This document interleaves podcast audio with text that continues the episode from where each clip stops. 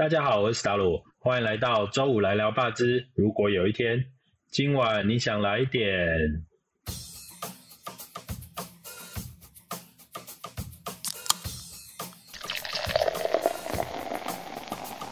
本节目由熟悉台湾生态的私厨史达鲁担任主持人。透过节目，你可以听到一群为这片土地默默耕耘的职人，说出他们的故事。感谢经济部中小企业处的支持，也谢谢正在收听的你。欢迎大家每周五到各大平台上收听哦。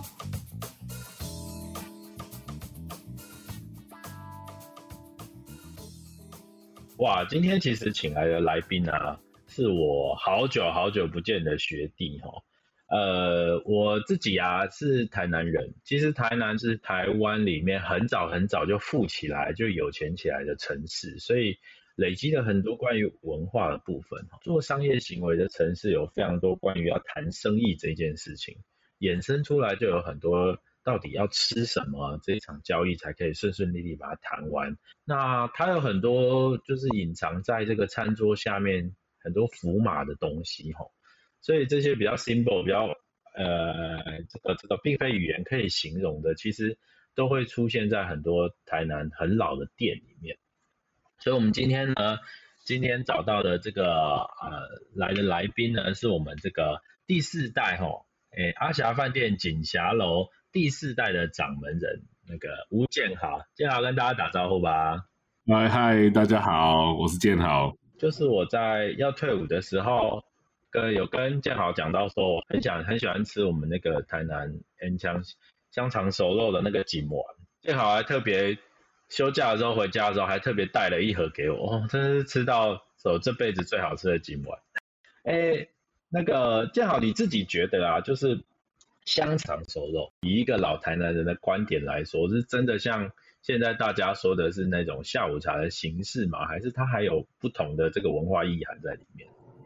嗯，我我其实觉得香肠熟肉这个名词是大家一个俗称，但是它它这个它这个真的应该算是一个你随时想吃就可以去吃的一个很随口，在台南就可以到处去买得到的东西，越来越少人做了，真的太太麻烦了，对不对？嗯，说实话，嗯，这一点就是到今天很多下一代接班或者是。很多餐饮业在制作的时候，你要不要坚持的这一些一些小小的原则？就譬如说，你到底要不要自己做这件事情？对，因为太多东西的工序跟它的制成跟它的原物料来源，你需要有太多不一样的要顾虑到的东西。然后有些人会认为太麻烦，他就省去这些，就去买半成品。对，你说的没错。我记得在水仙宫那边的市场啊，我去那边吃随便一家肉燥饭啊。它光是放在那个呃，就是小菜，或者是放在这个这个汤上面的这个芹的下面的那个 dressing 就很不一样。比如说在台北的话，其实很单纯，要么就是葱花，葱花就全部都葱花；要么是芹菜猪，要么就就通通都是芹菜猪；要么就是酸辣青蒜，啊，就是通通都一样。可是，在台南就是很多坚持的小店，就是贡丸汤是芹菜猪。然后卤肉饭有的时候是，就是肉燥饭有时候是香菜，小菜有时候香菜，有时候姜丝，就是通通都不一样。他们店家都会有一套自己的坚持，而且是不管传承下去，这件事情也是应该是说变成一个习惯。刚你说的，像我们还有另外在吃，有些有些在卖那个综合汤的，就是鱼丸汤这些，它上面就是放那个韭菜花，哎。对对对，对，那那其实我觉得这有些第一点是习惯，第二点是上一代教你怎么做，有时候下一代不容许被更改，就变习惯了。我问你哦，啊你啊你接班的时候有碰到这种上一代的坚持，然后你自己很不以为然？我说很不以为然后不是说好了，那我忍一下，是很不以为然的，有这种吗？应该应该说我的接班的历程跟大家想的是非常的的的难以想象，因为因为我我回来。我回来接班的的最大的呃会回来接班的原因，是因为呃我们家发生了很严重的事情，就是原本我们家其实是一个家族企业，阿霞饭店本来就是一个家族企业。那自从我姑婆这个名字开始有阿霞，因为我姑婆叫吴锦霞。那刚开始的时候是由我姑婆，呃应该说是由我阿昼开始有一个路边摊的小店在贩售，然后那时候没有店的名字，就像一边的那种你家巷口的面店那个概念，然后。然后再来就变成那时候那一代的人比较早过世，然后就变成我姑婆去把这间店接下来，而且我姑婆那时候是最大的，所以他就把我阿昼这间店接下来，那就靠着他把诶我们这个吴家的人全部养起来养活。那那其实也实实际上因为是阿霞的店，因为我姑婆叫吴锦霞，变阿霞的店，然后到后面才开始有变成饭店，变成。桌菜，那其实，在变这个之前，用中间有一段历程，是因为，诶，那时候有请了一个福州的师傅，福州的师傅，哦，啊，福州师傅不都是板德居多？对，所以才会有一些传统的一些新的菜色出现。饭最早最早，我们家其实，在在我阿昼那时候在卖的时候，很传统，都只有，嗯，真的是卖米粉啊，或者是卖砂锅鸭滚的鸭汤啊，然后不是菜汤啊、杂菜米那一种东西。对，然后直到有了这个东西进来之后，才又增加了一些新的菜色，才开始有半桌的形式，是才有桌菜出来了哦。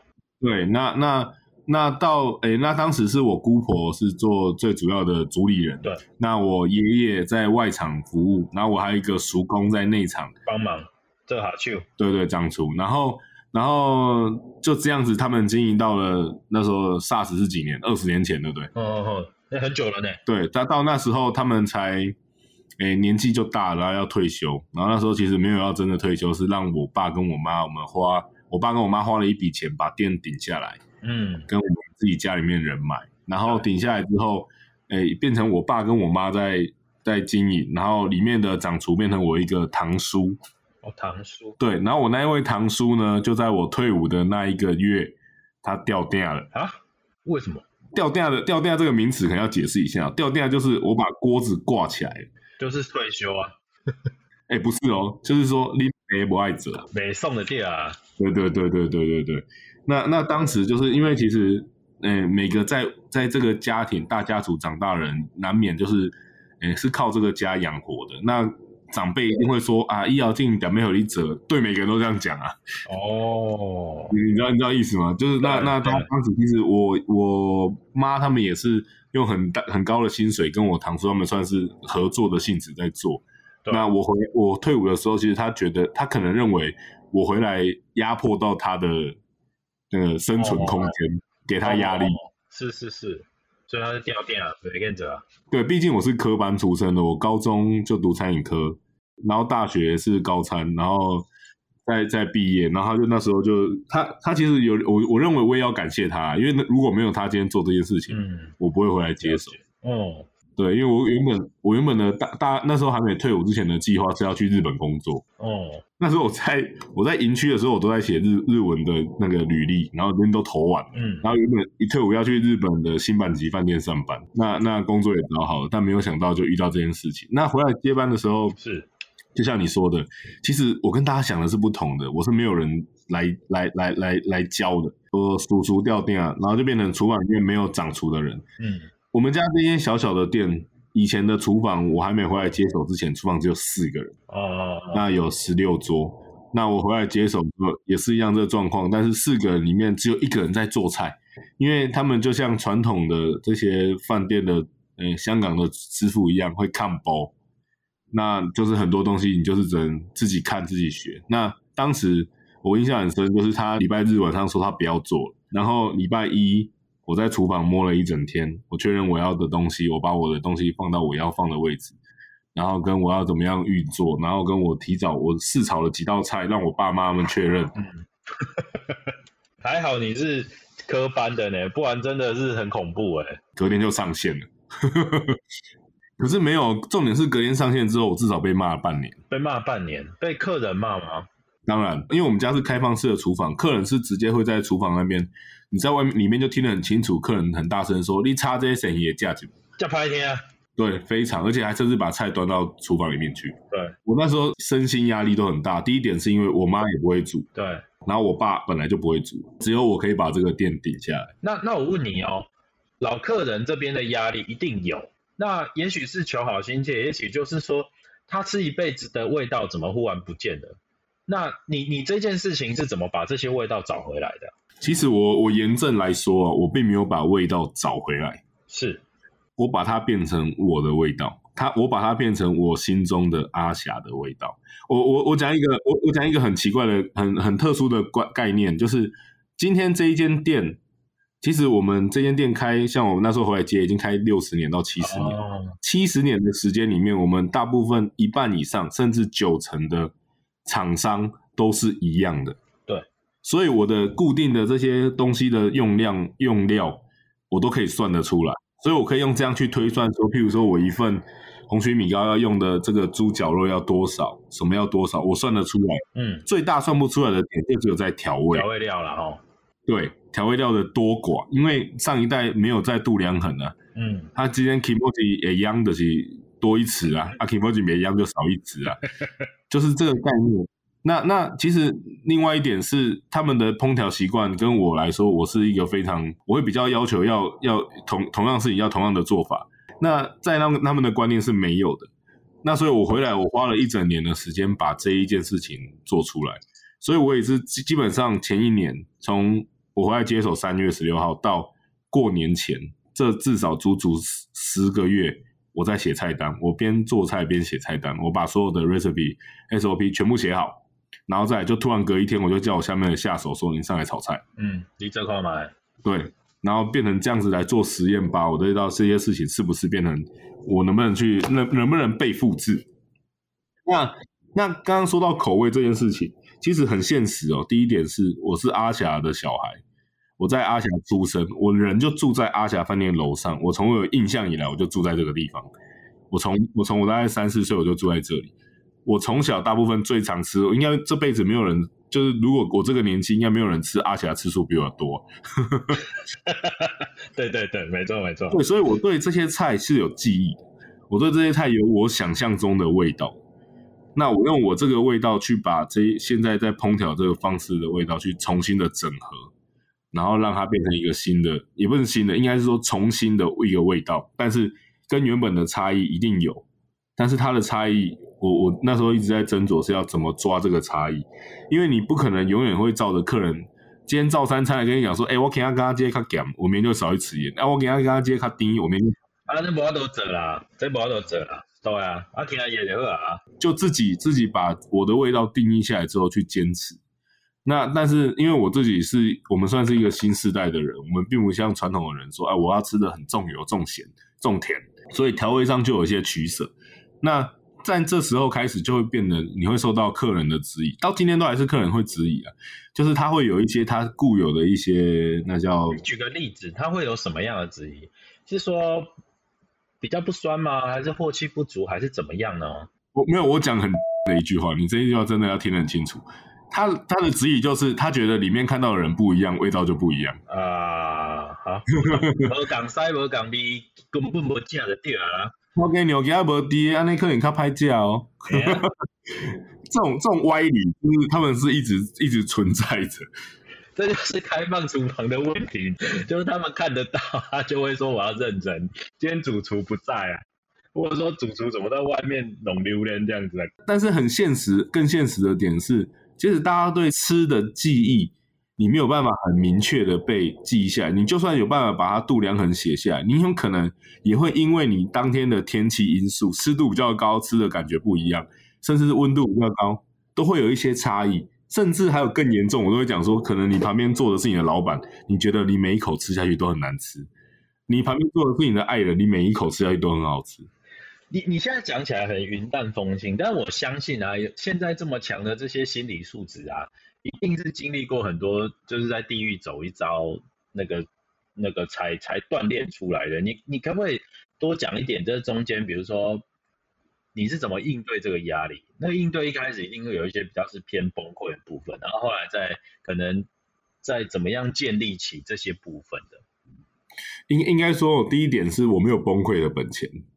嗯，很现实。我我讲另外一个，就是包含身份这件事情。因为我从小，哎、台南人有个习俗是做十六岁，这咋回事要去青牛妈亭拜拜，就是要去那个中山路的青牛妈亭拜拜，然后要正给卡。嗯，但是我十六岁那一年我没有去拜，在那一年我就有意识到我人跟人家不一样，因为我们家出现了一座什么什么意思？我们家出现了一座青牛马田，因为我是我们家的大干大孙，我不用去别的里拜，所以家里面就帮你弄了一座，自己在家里面拜。哦，你压力超大的。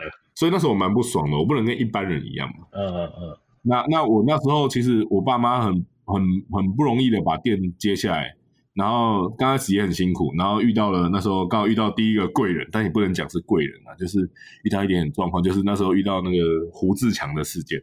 对，就是那时候胡志强他不是说来吃来天公庙拜拜啊，然后吃饭什么，没有去拜拜就出车祸，然后就大量的曝光，然后生意就更好了一点。那那结果结果之后，没想到再过几年就发生我们家这个掉店这件事情。我现在很现实的是，当时我我回来接店，我弟也差我四岁，小我四岁，我没有其他人可以去往后求救。那我往前求救的两位，他们不会，我爸跟我妈不会。那我很讨厌，我很讨厌我的叔公，我根本去问他，因为他们从小都是压迫我们长大的，所以我就只能硬着头皮自己把所有事情顶下来。其实没有任何心路历程，就是只能咬牙，只能是熬过去，过一天算一天。当时第一年我真的不知道我每天怎么过你。有印象最深刻的菜吗？就是这一整年鳝鱼被骂的最惨，鳝鱼，就是炒鳝鱼。但是其实我觉得鳝鱼是一个最难，也是一个最简单的一道菜。为什么最难？因为对我来说，我是色弱，我没有办法看出鳝鱼是在炒的时候是熟还是生。但是鳝鱼要炒到八分熟才会刚好。等一下，啊，如果它全熟会怎样？会太硬吗？呃，当时我我只能说这个是有有一点时空背景的关系，因为其实鳝鱼鳝鱼鳝鱼有两个本质哦，因为那时候我回来才知道说有这些东西，鳝鱼其实有分来源，嗯嗯嗯嗯，今天哪个地区来的鳝鱼，它的肉的品质是不同的。那譬如说，嗯、东南亚的鳝鱼，菲律宾，然后就是那一区的鳝鱼，他们来，它的肉质会比较薄，比较薄。那它吃起来会比较软烂，哦所，以它在炒的时候就不能炒太熟，对，它才会脆。太熟它会化滑，它就不会脆。对，但是但是其实我们在店里面在用，一直以来都是用好的鳝鱼。好的鳝鱼的话就是四川的，就是因为鳝鱼本身就是淡水的，所以就是四川金山，然后是新鲜的。那其实它炒到全熟，它的差异也不会太大。但当时最早在学的时候，就我在在摸的时候，那时候他们的我爸妈他们跟我讲说鳝鱼就是要炒怎样，然后我们才依照他的方式去炒。所以那时候我很我我对于鳝鱼的熟度这件事对我来说是一个非常大的症结点的难处。然后第二个难处就是调味，对，调味这一件事情，因为其实鳝鱼，因为因为刚刚说到那个，诶、上一代没有度量衡这个观念，他们真的是只有把，诶、我面前上面就是放一瓶一瓶乌醋、一瓶白醋、一瓶无印醋，然后酱油、米酒糖，然后他每次在煮的时候就凭感觉这样倒，那你觉得会煮吗？啊，这件事情有时候还有一个是顺序的问题，对不对？呃，对，刚开始在炒这道菜的时候，呃，会有顺序的问题，但后面我我我直接套用了我以前在饭店上班的概念，我煮成了一个鳝鱼的汁的时候，它就不会有顺序的问题。啊，你就先把汁煮起来，阔气都已经进去了。呃，应该是说我把我的调味煮起来，变成一个鳝鱼的调味汁，然后在炒鳝鱼的时候，在炒鳝鱼要完成或者是在什么的时机点，再把那个鳝鱼汁加下去，它就会把这些酱汁跟味道保留在里面。哦，懂懂懂但是最大的重点是这个汁的调配的过程。，OK，台南没有产鳝鱼，但鳝鱼到底为什么会那么多人在吃？每一间的鳝鱼的风味都不一样，我今天的是西甜的、假甜的，刚才讲甜汤。哦，那那那像我我个人是喜欢吃酸的，所以像我们家的鳝鱼，那当时我的发想就很单纯，因为我们我刚刚念的那几个调味料就是我们固定常用的，所以我就是拿这几个常用的去做排列组合，然后去做比例上的分配，然后去试煮了大概二三十次，最后再取出一个我认为这一个配方是最好的，再沿用到现在。而且鳝鱼比较特别，你看像能做生炒鳝鱼去做真空包，但是没有办法做生炒花枝哦，真的吗？是哦，我以为花枝比较简单嘞，完全不行，因为花枝复热之后你完全吃不下去啊。就哦就变超硬的。对，而且在不管在你用多快速的急速冷冻的过程，因为我们遇到很多状况是客人，其实我们把东西做好都是没有问题的，但是客人的复热会影响这个东西最大的最大的变因在这里。嗯，那那今天客人复热不好，他不会怪他自己煮不好吃，他只会怪你的产品不好。那那这件事情怎么克服？我的意思是说，你现在就是急速冷冻就可以让复热的影响度降低吗？还是怎么样？急速冷冻可以让它的它的，譬如说像我我很在乎的酸气，急速冷冻可以让酸气保留在里面更多。那在另外一点是，急速冷冻在冷冻的过程，冰晶的层力会比较小，你在复热的时候，它的食材的破坏程度会比较低。但是有些东西还是没有办法这样做的，讲白了，真的是这样，所以我们才会选一些商品能做，一些商品不能做。有练出来，了解。来来来，我想问一件事情，就是阿霞饭店怎么到进去做锦霞楼？因为这件事情是完全不一样，就是街边店啊，批给处这件事情到后来。呃，跑去这个进驻南房，然后他会有一些，不管是这个厨房内场的作业程序，还有一些是比如说卖场的，它的一些规则上是有一些不同的。这件事情可以跟我们说说吗？呃，我我其实讲一个很现实的点，我觉得这个这一件事蛮微妙。第一点是，嗯。当时为什么会有毅然决然会想要进去卖场、商场这件事情？是因为我我们在我回来接店的第呃第二年就开始算比较稳定，然后到第四年的时候，我我我认为我当时认为我已经看到这间店的顶点，因为开餐厅很现实，它的营业额的来源是来自座位。所以，我我我那时候觉得，我算一算，我认为它好像到一个极限，如果要再增加是没有办法的。但今天如果要开一间新的店，讲白了，今天要在路边开店，你就租个地方，呃，打好邻居，打好关系，你就可以开了。但是，我觉得如果要开的话，我我我人就犯贱。我讲真的，我觉得就要找最难的去做。因为你进商场，你就要走商场的规范，最高标准的消防，最高标准的卫生，跟一些商场的工作流程。那那我觉得当时我我，因为当然对方还在盖的时候就来找我，他开了一个比较好的条件，然后我们在计算的过程，我觉得它是一个可以执行的。那再另外一点，就是因为其实当时我也有身边有跟着的一定的人手。今天如果我们要把家族家族企业，变成企业化经营，你需要让这些人有归属，甚至让他有未来，那我们才会进了商场。但是为什么会用锦虾楼呢？第一点是因为风险分散了，讲白了，真的是这样子啊。对，那第二点是因为我也是做一个挑战，因为你今天如果挂同样的名字出去，大家会用一样的标准去看，但是我没有想到，我用第二代的标准去开，大家用更高的标准来看。哎呀，不会啦，我的朋友都比较喜欢锦霞楼，哎，老实说。对啊，这是很有趣的。那我想问的是，接下来呢，就是下一步，你现在左手正在进行，哈啊，放在脑子里面转来转去的，接下来你会想要做什么？我其实其实其实在这几年，尤其这两年，我们在去年的过年前，我们就开始有做线上冷冻宅配这件事情。那我们就是在这种自我挑战，就看这个东西做的好不好。那我们在去年也多做了一连串的一些附属的产品。那或者是一些呃，包含像我们自己做的干贝酱，一些附属的产品，因为毕竟刚刚说到的，你来用餐有限嘛，如果你增加提代率，你就可以增加营业额。但是这这个替代率，我又不是说随便买了一下东西进来卖，我要有一些我自己的创意。但再来的下一步，其实我一直在想说，呃，我们的心中到底可以再多做什么？因为因为阿霞的定位比较高，我我的我的定位比较高，就譬如说它的。台菜的地位可能也比较高，大家会把它当做一个南部的一个范本。好，听起来还是在餐饮的范畴，但是它已经不是开一个餐厅的那样的感觉，对不对？呃，对，很现实。第一点是因为开餐厅，在这两年大家看到餐厅的成本，跟如果你只要经过一次这样子疫情，不小心给你弹个手指头就会 GG 了，不能再弹第二次。因为我们会希望，我们会想要用这个方式去做。那甚至其实还有一些是。有没有机会把我们的产品变成一个商品？不是只有存在在台湾，可以扩展到外外地。对，可以做外销了哈。这件事情是真的很重要。呃，我我自己已经有不少朋友从你这边订那个冷冻的食品回来自己做复热，大家反应都很好。尤其是刚刚聊到的那个鳝鱼这一块哈，就是大家吃到就天哪，这真的真的就是台南的味道。然后。呃，没想到可以被保留下来，复热之后还是还是很好吃。然后这一点就是在这边要特别跟观众讲一下哦。哎，我想问一件事情啊，你们那个乌金酱啊，那是什么？是，哎，它其实是 XO 酱啊，就是一般的干贝酱。那那是是在前呃，其实这个东西我也推出来三四年了，三年多。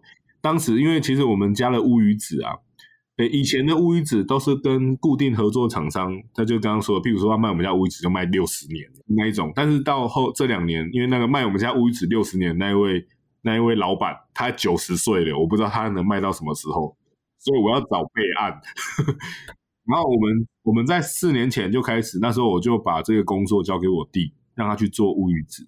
然后我们从四年前开始就自己去收乌鱼子回来做，我们就去像茄定或者是哪里，然后就是渔船回来，真的像开奖啊，开第一只鱼看鱼的鱼卵 O 不 OK，OK 全船买，嗯嗯嗯，就是一次买回来，然后就把鱼鱼买回来啊，欧一康的捞底下，嗯那欧一康就是乌鱼的身体啊，对对对留乌鱼子，因为乌鱼子是乌鱼壳，那个没有价值，他们就会丢在那边。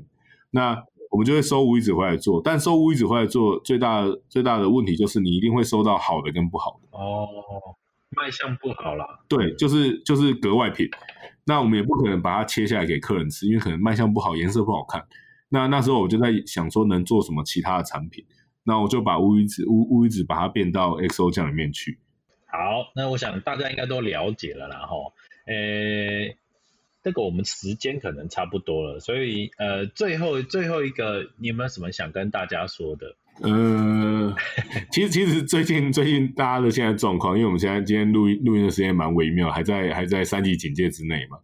其实在，在现在的现况来说，我觉得有一点很重要。我认为每一个人大家都要有一个职责，就是你需要去停你喜欢的店，因为有可能它会消失。这是真的，对，也也应该不对，应该不是有可能，对不起，它真的会消失，真的会消失。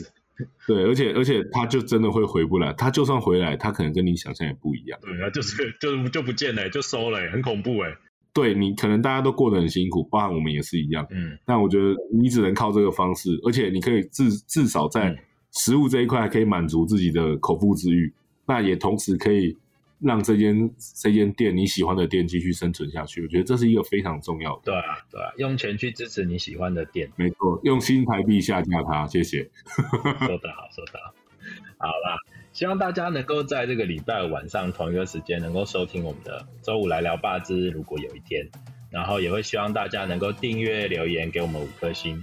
那建好，我们一起跟大家说再见吧，好，谢谢大家，大家拜拜。拜拜，下周见喽，拜拜。